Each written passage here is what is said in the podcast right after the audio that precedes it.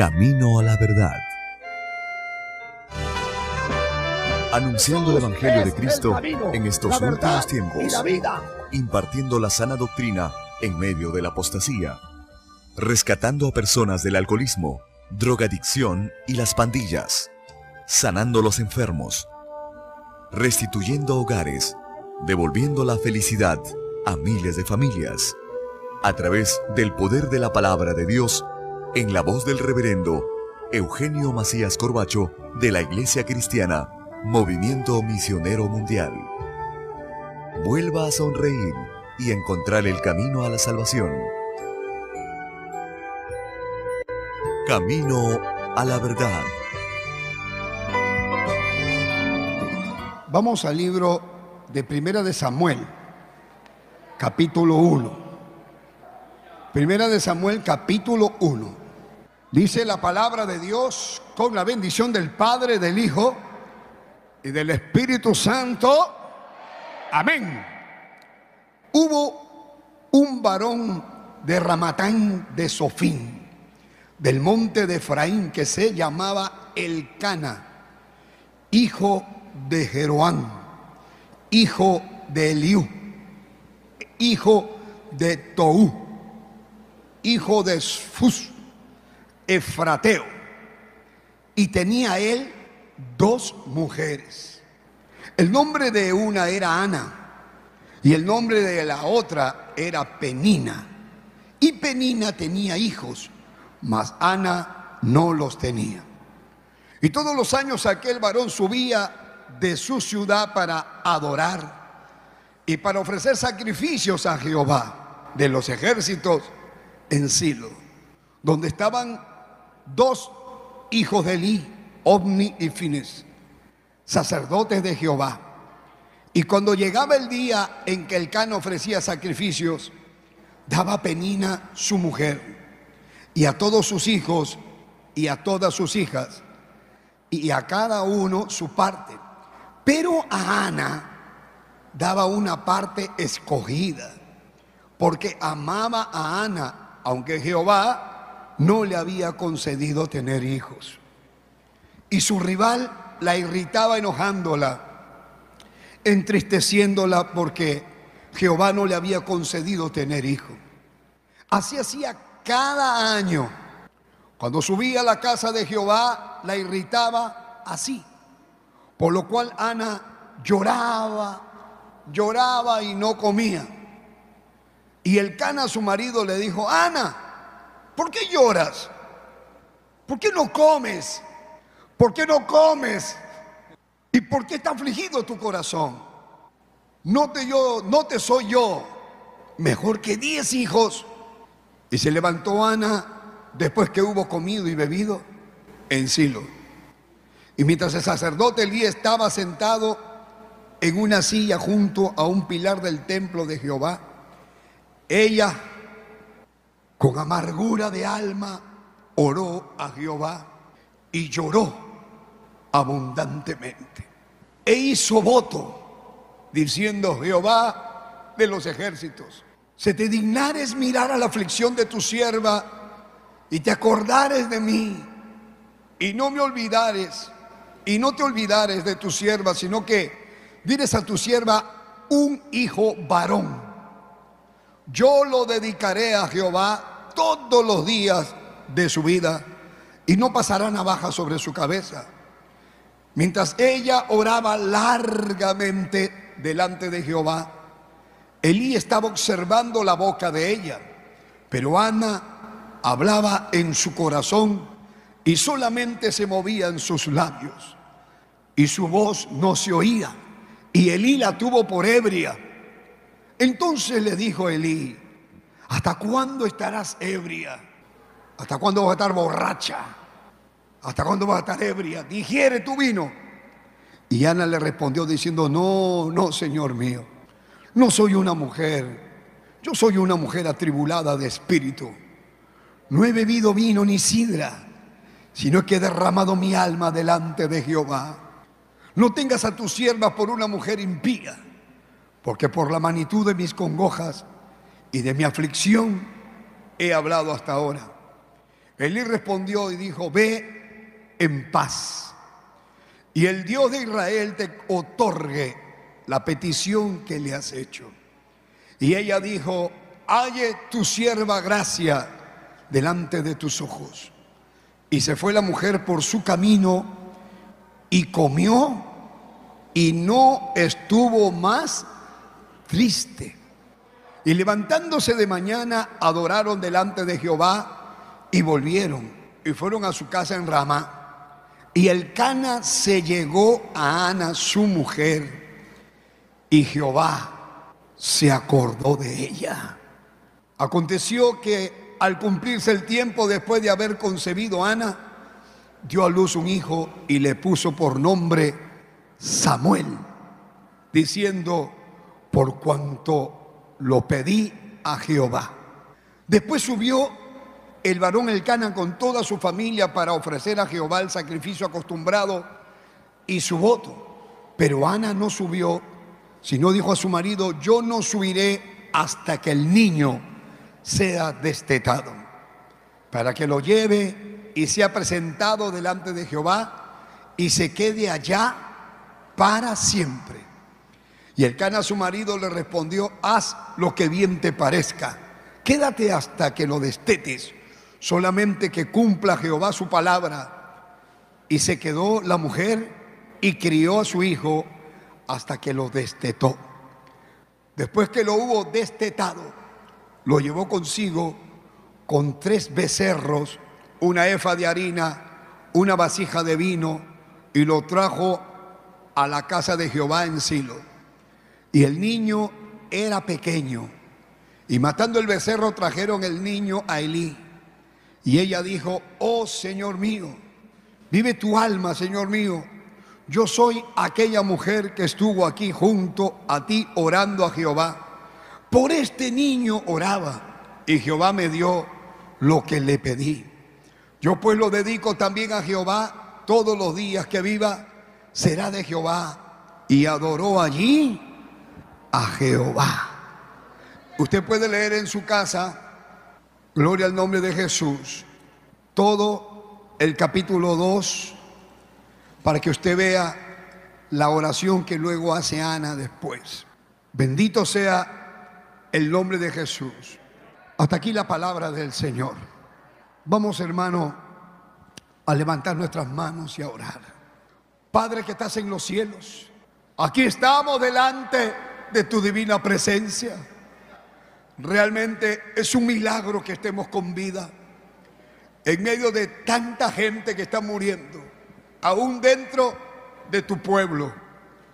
Señor, mire esta multitud de personas que han venido hoy y mire las multitudes de personas que nos escuchan hoy. Te pido que pongas tu palabra en mi boca, que uses mi vida, que salve las almas, que sane los enfermos que libertes a los endemoniados, que operes milagros y maravillas, como tú lo sabes hacer, Dios mío. En el nombre de Jesús, tuya es la gloria y tuyo es el poder. Gracias, Señor.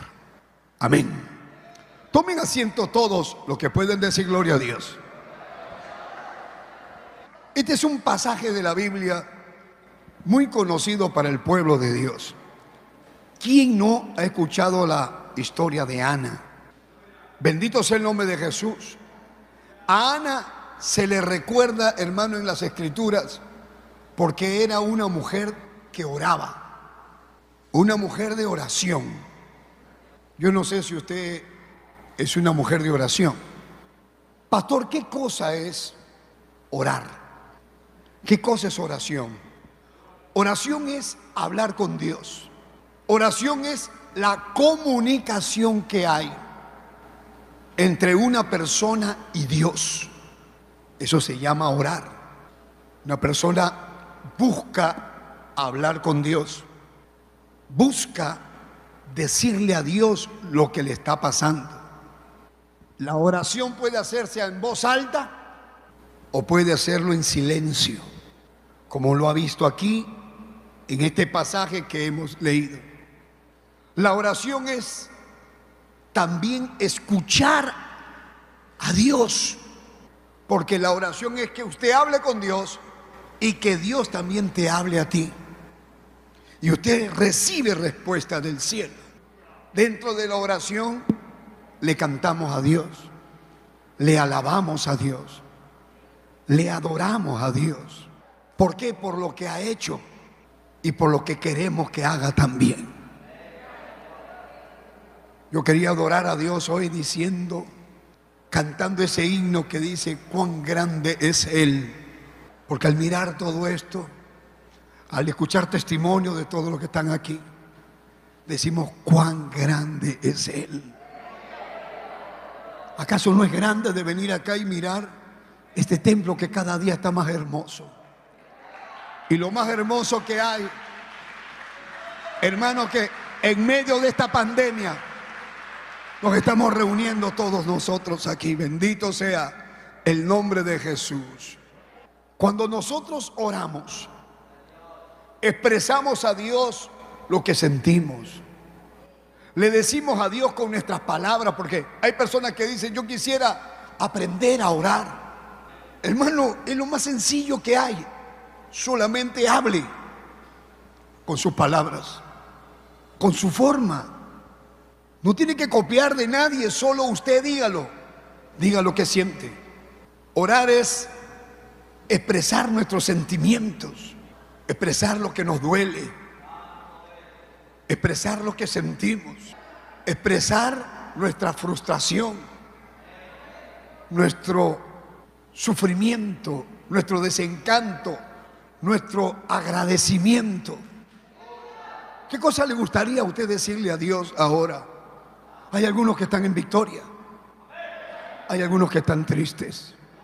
Hay algunas mujeres que no pueden tener hijos, igual que Ana. Como estaba Ana, hoy voy a orar por las mujeres que no pueden concebir para que sean madres. Porque es Dios el que hace este milagro tan grande. Bendito sea el nombre de Jesús. La oración es simplemente que usted le comparta a Dios lo que siente, lo que quiere, lo que anhela. Y dice en el libro de Hebreos capítulo 11, verso 6, dice, el que se acerca a Dios, crea que le hay. Y yo digo, hermano, cuando una persona se arrodilla y se pone a orar, es porque en el fondo tiene fe. O sea, tiene fe de que alguien lo está escuchando. Tiene fe que esa oración no queda en el vacío, sino que alguien verdaderamente está oyendo. Bendito sea el nombre de Jesús. Esto fue lo que Ana descubrió. ¿Cuánto tiempo Ana sufriendo? ¿Cuánto tiempo ella era una mujer casada con un hombre que tenía dos mujeres. Pastor, ¿y, cómo es que la Biblia habla eso? Porque en cualquier parte del mundo eso se llama adulterio. ¿Y cómo la Biblia habla como que fuera algo natural? Que el Cana tuviera dos mujeres. Bendito sea el Señor. Esas eran las costumbres que tenían los pueblos, porque habían, hermano, guerras y entonces muchos soldados, muchos guerreros morían. Y entonces quedaban muchas viudas. Y habían algunos que tomaban una de las viudas y la hacían su mujer y traían a la otra y algunos tenían tres, cuatro para mantenerlas a todas. Igual es una costumbre que había. Pero en el pueblo de Dios nunca fue así. Siempre había que tener una mujer. Y hasta el día de hoy Hermano, es malo que un hombre tenga dos mujeres. Siempre ha sido un problema el adulterio. ¿Cuánto sufre una mujer por un esposo adúltero? ¿Y cuánto sufre un, un hombre cuando hay una mujer en adulterio? Hay hombres que me están escuchando, acá y acá, que la mujer se ha ido con otro hombre, algunas veces llevándose a sus hijos, y el hombre se quedó solo. Hay mujeres que son viejas, que se han metido con hombres jóvenes, que no tienen ni trabajo, ni oficio, ni beneficio. Y estas mujeres lo que hacen es mantener a ese vago Pastor, es el día de la madre, hable bonito de la madre, pero hay unas madres que son peor que perros. Pero que Dios bendiga a las madres que son unas mujeres que de verdad se esfuerzan por sus hijos. Que Dios las bendiga.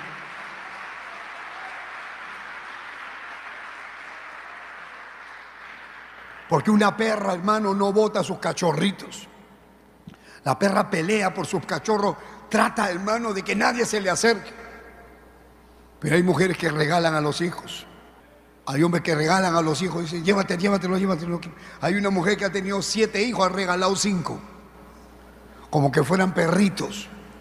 Y se justifica, dice, no es que yo estaba en la droga, es que yo he sido drogadita, le he dado mi hijo a mi tía, el otro hijo se le hago al otro, y después cada vez que se droga, va a tocar la puerta y a decir que le va a quitar el hijo si no le dan para su droga.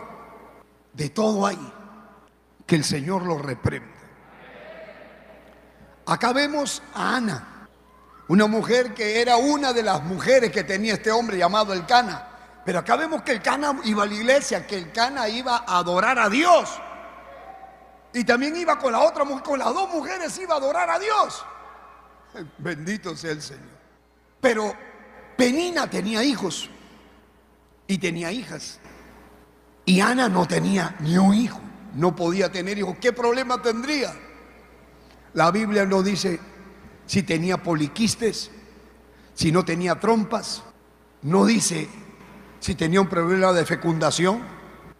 Lo que dice la Biblia es que ella no podía concebir. Si lo hubiéramos llevado a Ana a un ginecólogo, el ginecólogo le hubiera dicho, bueno, tú no puedes tener hijos, hay que hacer tratamiento, etcétera, etcétera. Pero en esa época no había nada de eso. Y Ana lloraba porque Penina la afligía y se burlaba de ella. Bendito sea el nombre de Jesús. Ahora vemos, hermano, que esa angustia que tenía ella, cada vez que les tocaba ir para el templo a adorar, era una burla. Y era una burla porque vivían juntos. ¿Cómo habrá sido eso? No me pregunte. ¿Cómo habrá sido su casa si cada una tenía un cuarto y el cana dormía un día con uno, otro día con otra? No me pregunte porque la Biblia no lo dice. Pero la palabra de Dios manda que el hombre sea fiel a su esposa. Dice, honrosos en todos el matrimonio y el lecho sin mancilla. Pero a los adúlteros y a los fornicarios lo juzgará Dios.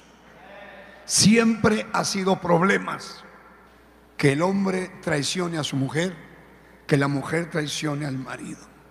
Hay maridos que he conocido que me han dicho, pastor, mi esposa me traiciona y se va con el hombre que tiene y vivo con ella. ¿Y sabe qué me ha dicho? Y yo no le puedo decir nada, pastor, ¿sabe por qué?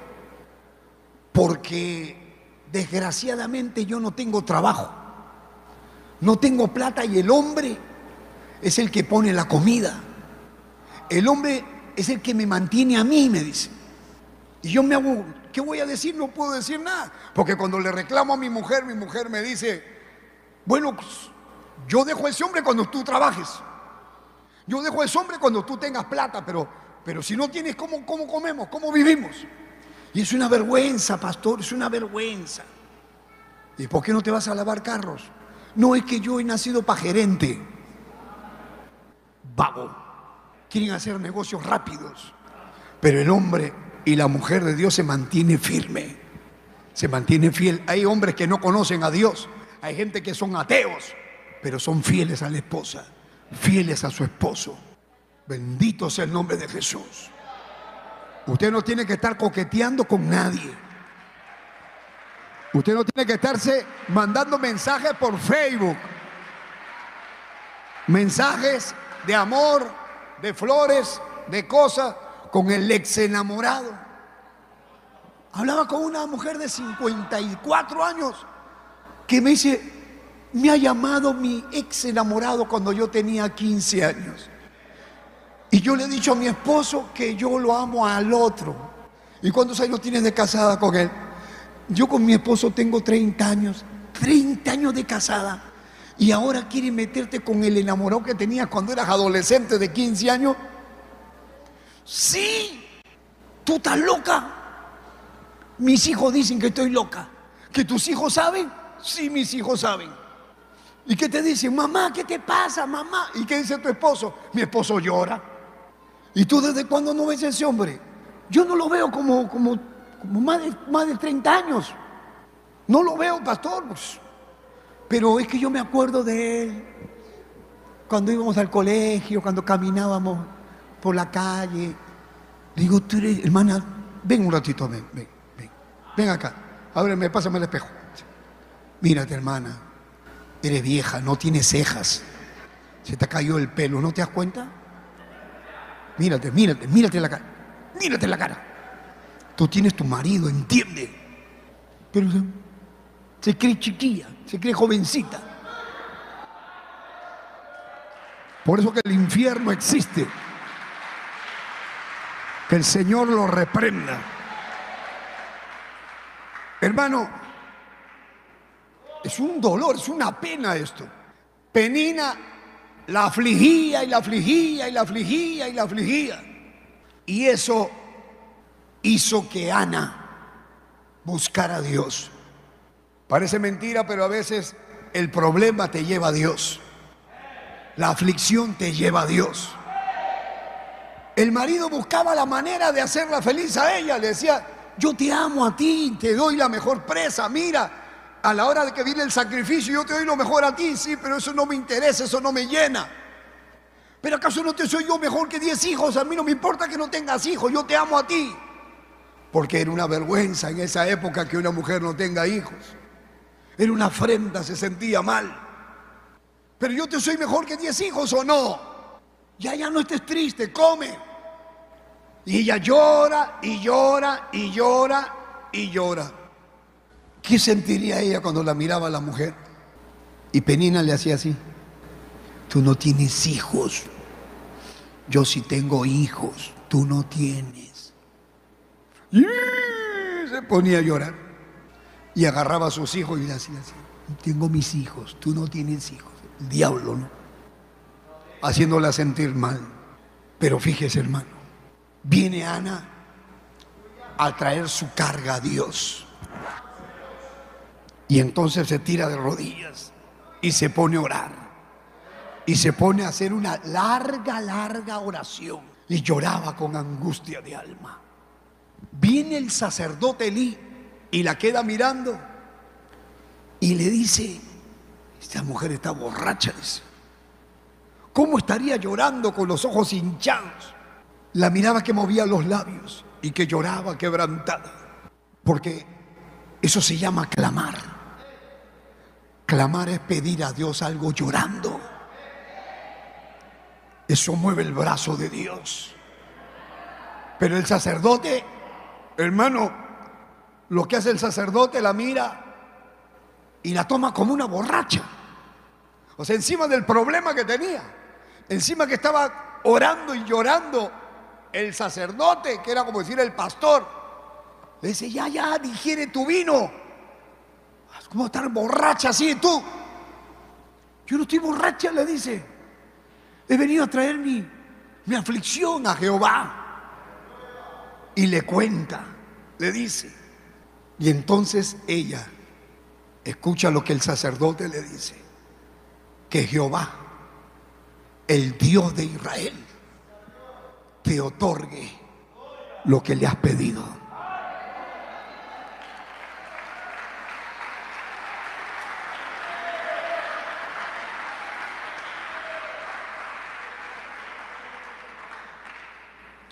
El verso 17 dice, Elí respondió y dijo, ven paz y el Dios de Israel te otorgue la petición que le has hecho.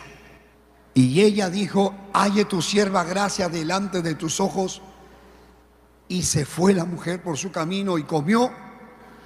Y ve algo que dice, y no estuvo más triste. ¿Por qué no estuvo más triste? Dígame usted, ¿por qué no estuvo más triste? ¿Acaso estaba encinta? ¿Acaso tenía hijos? ¿Y por qué no estaba triste? ¿Sabe por qué? ¿Sabe por qué? Porque trajo la carga. Trajo la carga a Dios.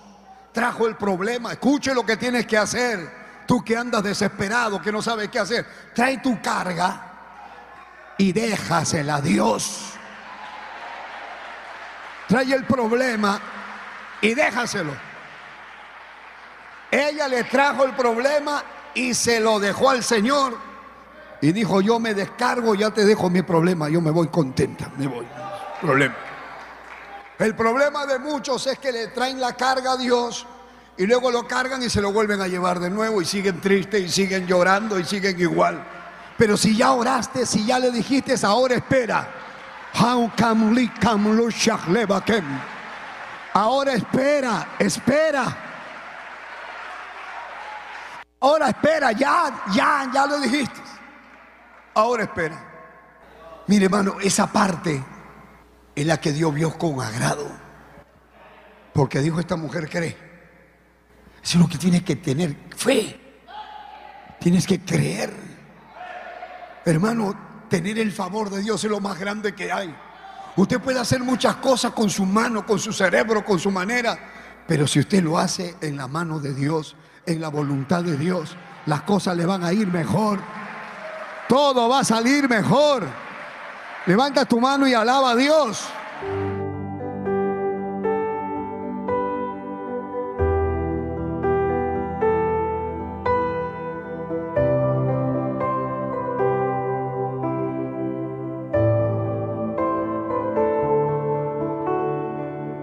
Padre que estás en los cielos, en esta hora te pido por las multitudes de personas que han escuchado este mensaje, todos los que están en sintonía, en cualquier parte del mundo, acá en Ecuador y a donde estamos llegando, con esa aflicción, con ese dolor, con esa angustia, los dejo en tus manos. Toca los cuerpos enfermos, toca el corazón, los pulmones. Sí, Señor, la tráquea, los intestinos, Padre, el colon. Señor, haz milagros, haz maravillas. Toca los hogares, las familias Restaura las familias, a los hijos rebeldes, la madre que llora, que sufre por ese hijo en la cárcel, el hijo enfermo, infectado con VIH. Tócalos ahora, Dios mío, en el nombre de Jesús de Nazaret.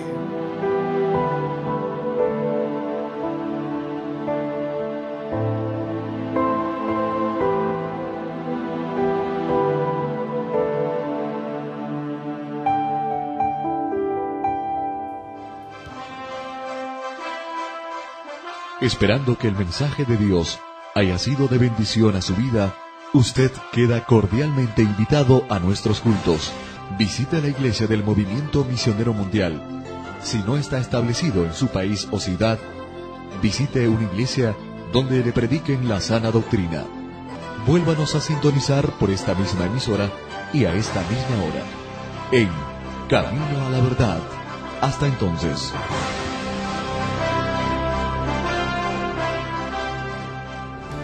Dios le bendiga a todos los hermanos que nos escuchan todo el tiempo, todos los días en este maravilloso programa. Le saludo el pastor Eugenio Macías, Orbacho, responsable de la obra del Movimiento Misionero Mundial en esta hermosa República del Ecuador para hacerles una invitación para que venga con su familia. Estamos en el templo de la Huangala, en el sector de la Huangala, ubicado en la calle 45A entre Eduardo Escobar y Segundo Pasaje 9 todos los días. Nuestros cultos son de martes a sábado a las 7 de la noche y domingo en doble horario a las 10 de la mañana y 7 de la noche.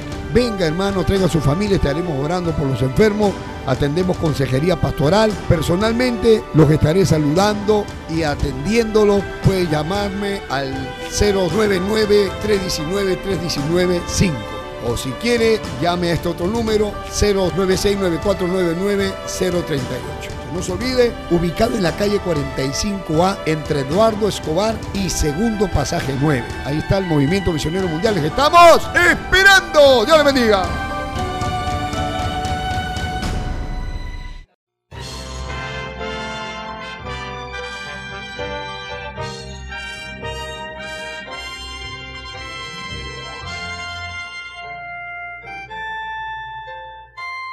Camino a la verdad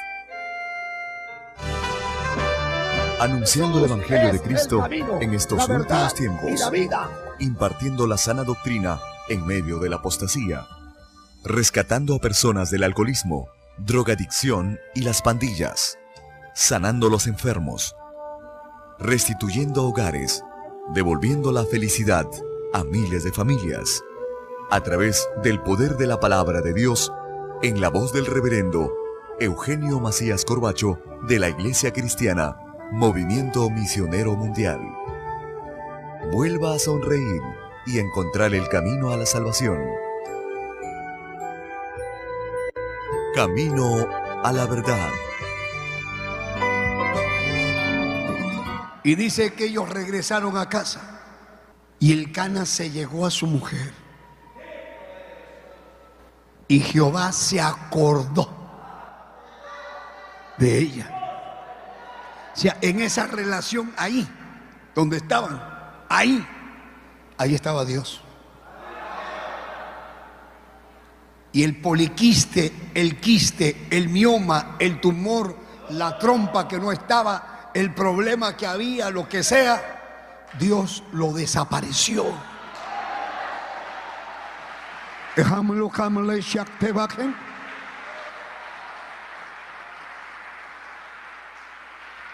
Porque las cosas imposibles para el hombre son posibles para Dios. Pero para que usted vea que las cosas van a ser, primero tienes que comenzar creyendo.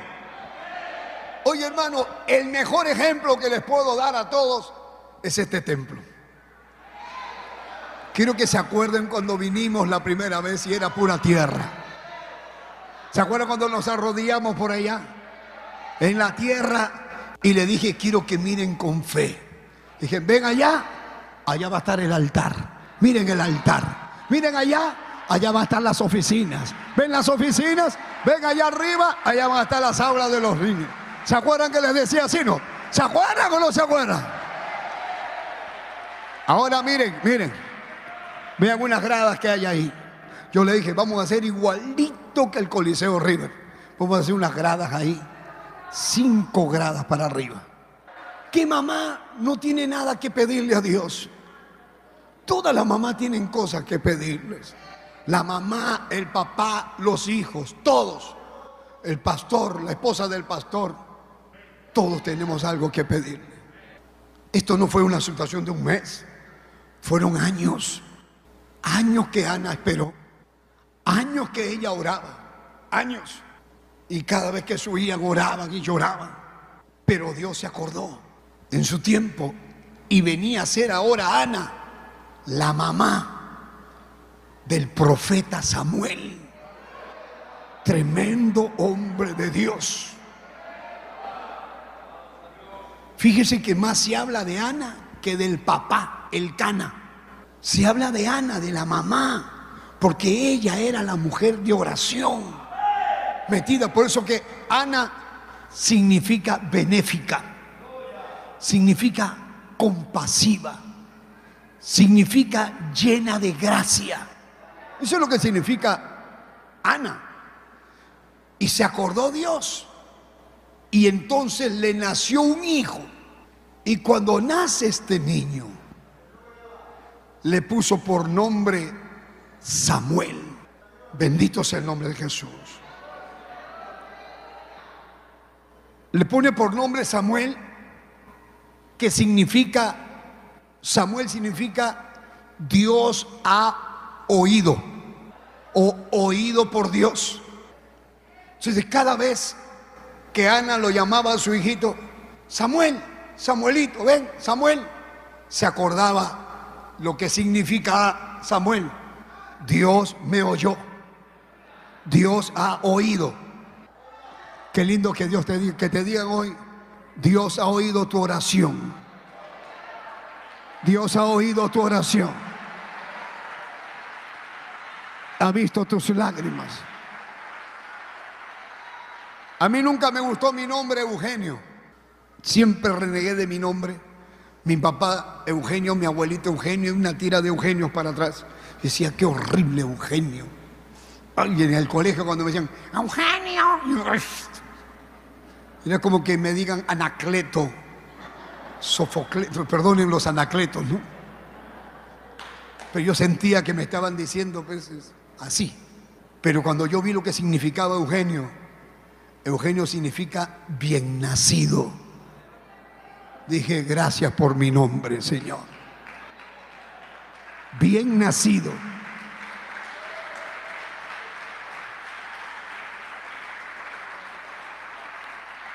Bendito sea el nombre de Jesús. Quiere decir que Ana recibió lo que le había pedido porque confió en la palabra del siervo de Dios, del sacerdote Eli, que estaba hasta mal espiritualmente, pero le dijo, Dios te otorgue lo que tú le has pedido. Y Ana creyó y se alegró y esperó en el milagro. ¿Qué habrá sentido Ana cuando vio que le comenzó a crecer la barriguita? ¿Qué habrá sentido cuando sintió que le pateaba la barriguita para acá, para allá, para acá, para allá? Qué emoción agarrar su barriga. Y el cana venía de barriga. Qué linda tu barriguita, qué linda. Y comenzó a caminar. Es, linda. Pero Ana decía, pero yo le he prometido a Dios que se lo voy a entregar. Voy a entregarle lo que le he prometido. Y usted tiene que ver lo que era Ana. Ana dijo, ahora no voy al templo porque el niño está pequeño. Voy a esperar que sea destetado. Una vez que sea destetado, ya lo voy a llevar, pero ahí se va a quedar. Imagínese usted ella que tanto quería un hijo, que tanto quería un hijo. Ahora, cuando viene ese hijo, ¿cómo lo habrá amado? ¿Cómo habrá sido el amor que tenía Ana por ese hijo, su único? Y también su papá, por supuesto, el Cana. Pero ella, ¿cómo lo habrá amado? Ella. Pero luego dijo, tengo que entregarlo. Y cuando lo destetó, todavía era un niño, quizás tres años. No me imagino cuánto vamos a pensar que sea cuatro. Ya, porque yo tenía un, uno de mis hermanos, mi mamá tuvo tantos hijos, hermanos, que todos los años estaba llena de leche. Porque uno nacía, el otro nacía, el otro nacía, el otro nacía. Todos iban un año, un año, un año, un año. Mi mamá siempre tenía leche y mi hermano, el de atrás, todo el día mamá. Mi mamá tenía leche, leche, leche, leche, leche por todas partes. Y mi hermano era viejo, grandazo y seguía. No voy a decir tu nombre porque si no te van a hacer bullying.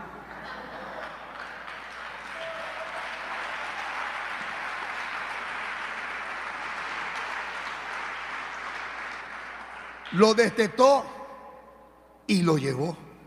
¿Usted cree, mamá, usted cree que fue fácil para ella entregar a su hijo? ¿Usted cree, mamá, usted que venga y que me deje a su hijo y que se vaya? ¿Sabe cuándo lo venía a ver? Una vez al año. Le dolió a ella entregar a su hijo, lo entregó para cumplir. Escúcheme, ella lo lleva y le dice al sacerdote, ¿se acuerda que yo, yo soy la mujer que usted me dijo que yo estaba borracha, que estaba orando ahí? ¿Sabe lo que yo estaba pidiendo? Yo le pedí a Dios un hijo. ¿Sabe cuánto tiempo le pedía? Este es el niño que yo le pedí. Por este niño yo oraba. Por este niño yo oraba. Entonces lo que quiero que ustedes entiendan es esto. ¿A cuántos Dios les ha hecho un milagro alguna vez?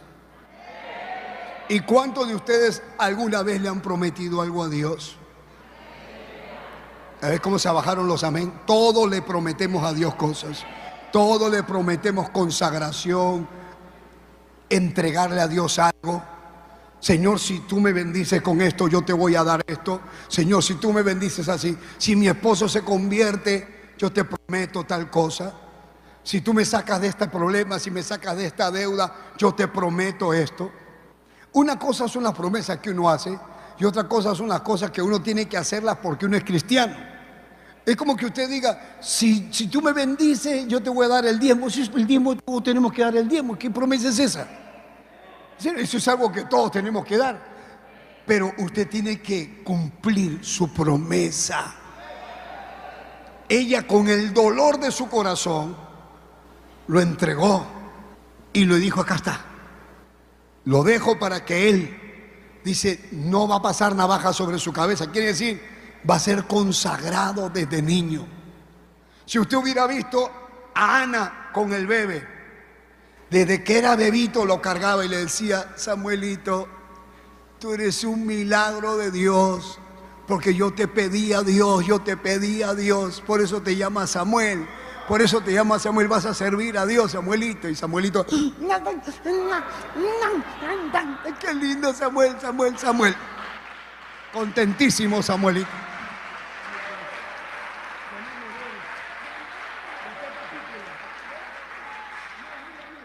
Y entonces, cuando Samuelito ha ido creciendo un poquito, su mamá le ha tenido que decir, fíjate Samuel que yo le pedí a Dios y pasó el testimonio de Samuel, se lo contó la mamá a Samuel. Y Samuel sabía muy bien que él era un milagro, que no era cualquier persona. Hay algunos acá que saben muy bien. ¿Por qué no te has muerto? Porque Dios tiene planes contigo.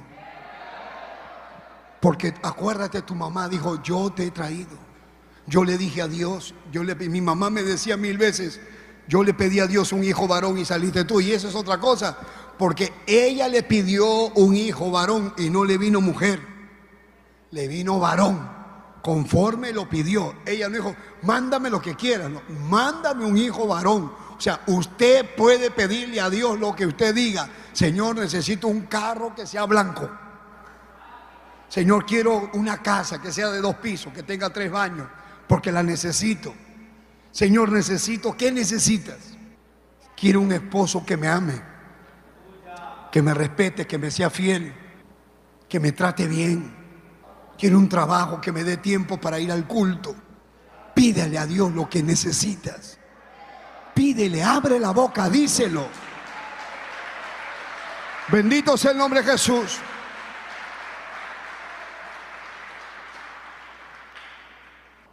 En el capítulo 2, verso 21 de Primera de Samuel, dice, y visitó Jehová a Ana, y ella concibió y dio a luz tres hijos y dos hijas. Y el joven Samuel crecía delante de Jehová. O sea, en total, ¿cuántos hijos tuvo? ¿Cuántos hijos tuvo? Seis. Porque hizo, ¿qué hizo? Entregó su hijo conforme lo prometió. ¿Y quién fue Samuel? ¿Quién fue Samuel? Tremendo hombre de Dios. Bendito sea el nombre de Jesús. Cristo vive, hermano.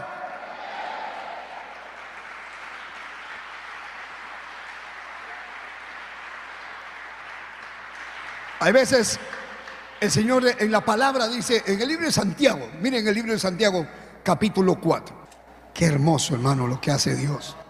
Yo me emociono porque yo he visto tanta gente. Hay un hermano que no podía tener hijos. O sea, la hermana no podía tener hijos.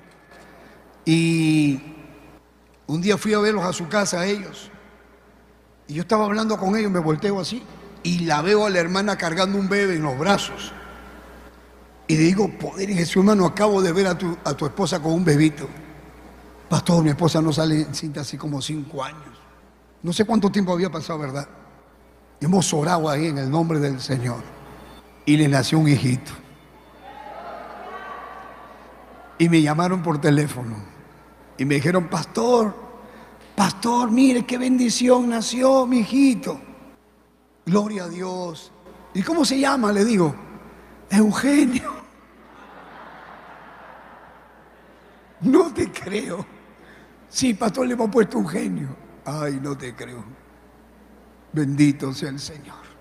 Santiago 4.3 dice, pedís y no recibís, porque pedís mal para gastar en vuestro deleite. O sea, usted tiene que saber qué le pide a Dios. Pídale lo que, no lo que quieres, sino lo que necesitas. Lo que tú necesitas, pídele. Tiene que ser una mujer de, fe. Un hombre de fe. ¿Qué te gustaría? Mire, hermano, el, el regalo más grande te lo va a dar Dios hoy. ¿Qué te va a dar? Te va a otorgar lo que le has pedido. lo que le estás pidiendo. Bendito sea el Señor. Vamos al Salmo 116, un momentito. Mire, verso 17 dice, te ofreceré sacrificio de alabanza e invocaré el nombre de Jehová. A Jehová pagaré, ¿qué cosa? Mis votos delante de todo su pueblo. O sea, y si usted ve el verso 12, dice, ¿qué pagaré a Jehová por todos sus beneficios para conmigo? ¿Qué pagaré? ¿Qué le puedo dar a Dios yo por todo lo que Él me da? Porque Dios ha sido bueno. En el Salmo 103 dice, bendice alma mía Jehová y bendiga todo mi ser tu santo nombre. Bendice alma mía Jehová, bendice. O sea, es como que uno mismo se está diciendo, Eugenio, bendice a Dios, adora a Dios, bendice alma mía. Oye, oye alma, sea agradecida, agradecele a Dios por lo que te ha dado. Dice, el Salmo 103 dice, bendice alma mía Jehová y bendiga todo mi ser tu santo nombre. Bendice, bendice alma mía a Jehová y no olvides ninguno de sus beneficios. Bendice alma mía Jehová, bendice. Oye, es un auto, una, una autoexhortación. A veces uno dice, oye hermano, alaba a Dios, varón. Oye, varón, alaba a Dios, dale gracias a Dios por lo que te ha dado. Dale gracias a Dios por lo que te toca. Dale gracias a Dios por lo que tienes. Bendito sea el nombre de Jesús. Alaba lo que está vivo. Siga alabando a Dios.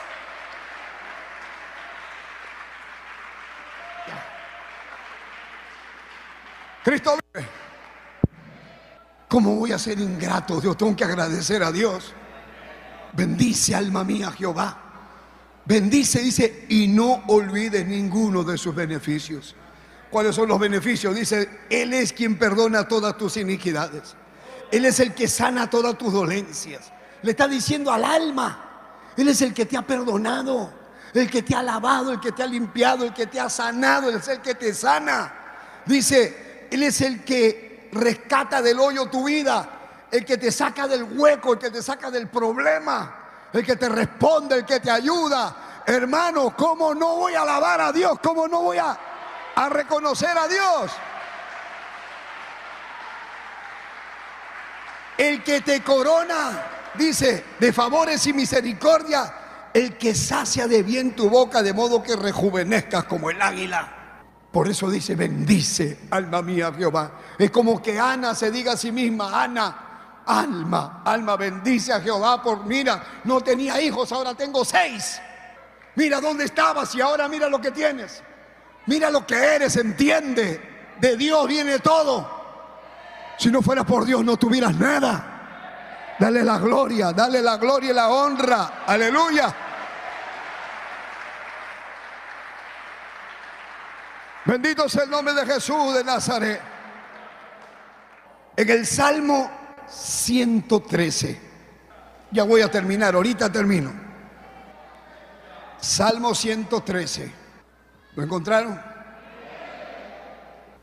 Dice el verso 7. Mira, vamos a leer el verso 5 allá. ¿Quién como Jehová? Leamos todos juntos. Hermano, ¿quién como Jehová, nuestro Dios? Que se siente en las alturas, que se humilla a mirar, a mirar en el cielo y en la tierra. Él levanta del polvo a quién? Al pobre. Al menesteroso alza del muladar. ¿Para qué? Para hacerlo sentar con los príncipes. Con los príncipes de su pueblo. El que hace habitar en familia, ¿a quién? A la estéril que se goza de ser en ser madre de hijos. ¿Quién? La estéril. Ese es nuestro Dios. A Él le cantamos aquí. Cuán grande es Él. Cuán grande es Él. Bendito sea el nombre de Jesús.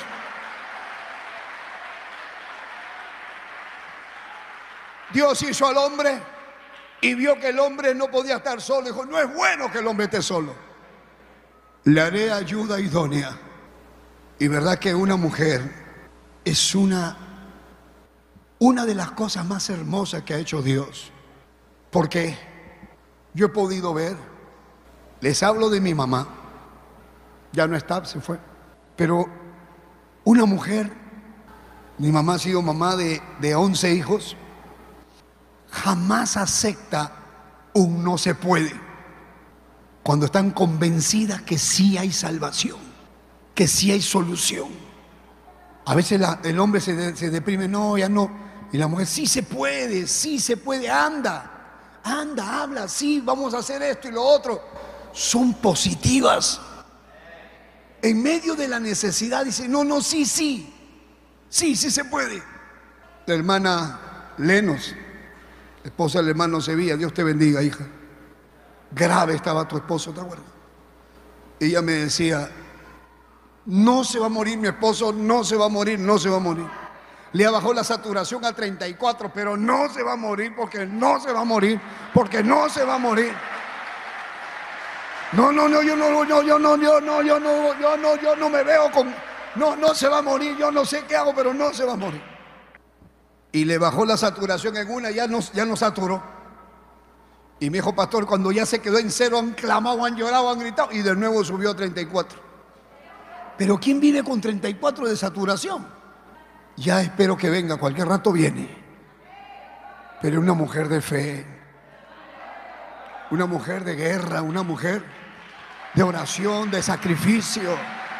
Encima hay que cocinar, encima hay que buscar plata. Si el esposo está enfermo, hay que buscar de dónde sacamos cuando la mujer está sola con los hijos. Y tiene que cocinarle a los hijos. Y tienen que estudiar los hijos. A veces el hijo no sabe reconocer el trabajo de la mamá. La más grande bendición que hay, ¿sabe qué es? Que ames a tu padre, a tu madre. Que ames a tu madre, que extiendas la mano a ella. Que la bendigas. Cuando tengas, acuérdate de darle. No tienes que esperar el día de la madre. Acuérdate de ella.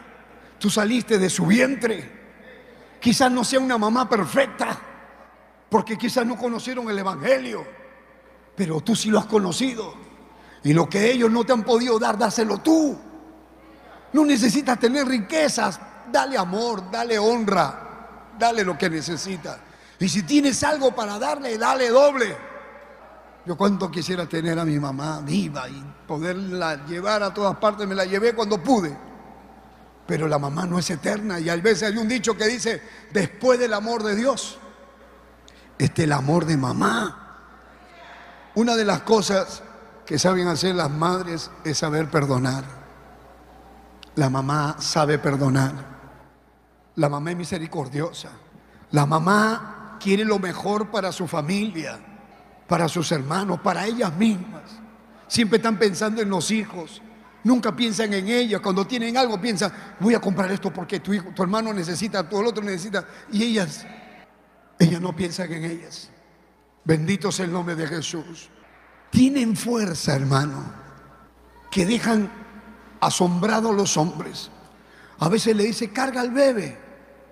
Y agarra al bebé, le pone un ratito y ya le está quemando el brazo y cambia de brazo.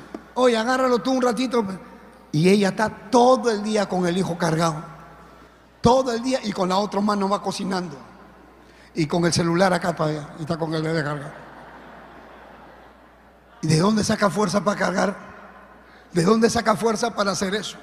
Lo que decía mi esposa, la mujer virtuosa. La mujer virtuosa era agricultora, pintora, costurera, comerciante, atendía al esposo, el esposo salía y todo el mundo decía, oye, qué tremendo, porque la esposa tiene que mirar cómo sale el esposo. El esposo sale con la camisa arrugada, la esposa tiene la culpa. Se habla con la camisa llena, todo sucio, los puños, la culpa la tiene la mujer. Tiene que saber atender al marido. Como dice mi esposa, entra a la casa y encuentra un montón de moscas que lo reciben. Y la cama, ni no ha hecho ni la cama, está viendo novelas. ¿Qué clase de mujer es esa? Ya tienes que aprender a ser cristiana, mamita. Levántate temprano. Levántate a la ducha, bañate, amárrate el pelo. Porque, hermano, ya limpiar, a barrer.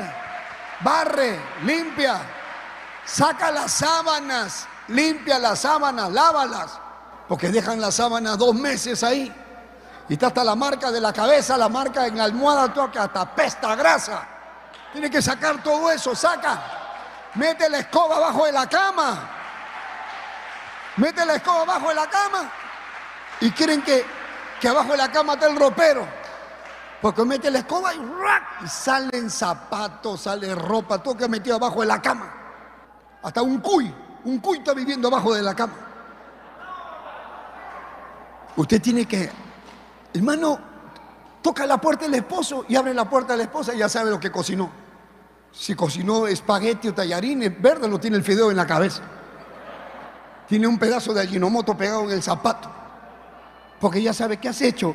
No es que, que, que había una hermana que pelaba papa y parecía que hacía magia.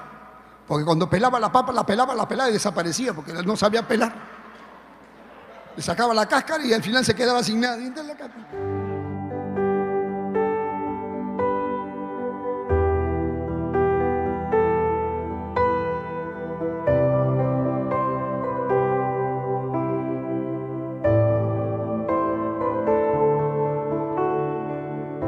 Padre que estás en los cielos, en esta hora te pido por las multitudes de personas que han escuchado este mensaje, todos los que están en sintonía, en cualquier parte del mundo, acá en Ecuador y a donde estamos llegando, con esa aflicción, con ese dolor, con esa angustia, los dejo en tus manos.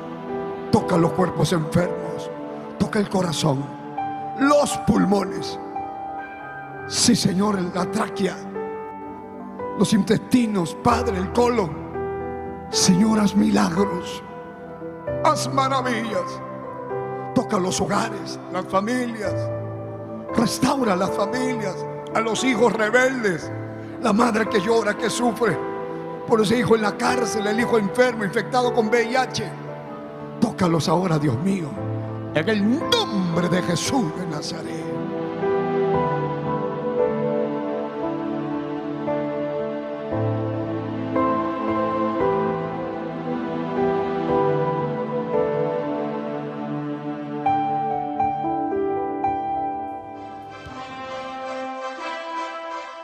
Esperando que el mensaje de Dios haya sido de bendición a su vida, usted queda cordialmente invitado a nuestros cultos.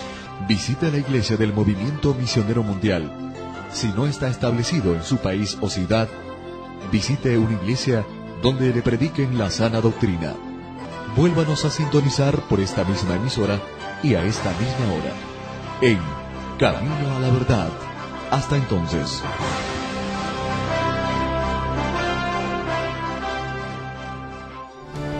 Dios le bendiga a todos los hermanos que nos escuchan todo el tiempo, todos los días en este maravilloso programa. Le saluda el pastor Eugenio Macías, Corbacho, responsable de la obra del Movimiento Misionero Mundial en esta hermosa República del Ecuador para hacerles una invitación para que venga con su familia. Estamos en el templo de la Huangala, en el sector de la Huangala, ubicado en la calle 45A entre Eduardo Escobar y Segundo Pasaje 9. Todos los días nuestros cultos son de martes a sábado a las 7 de la noche y domingo en doble horario a las 10 de la mañana y 7 de la noche.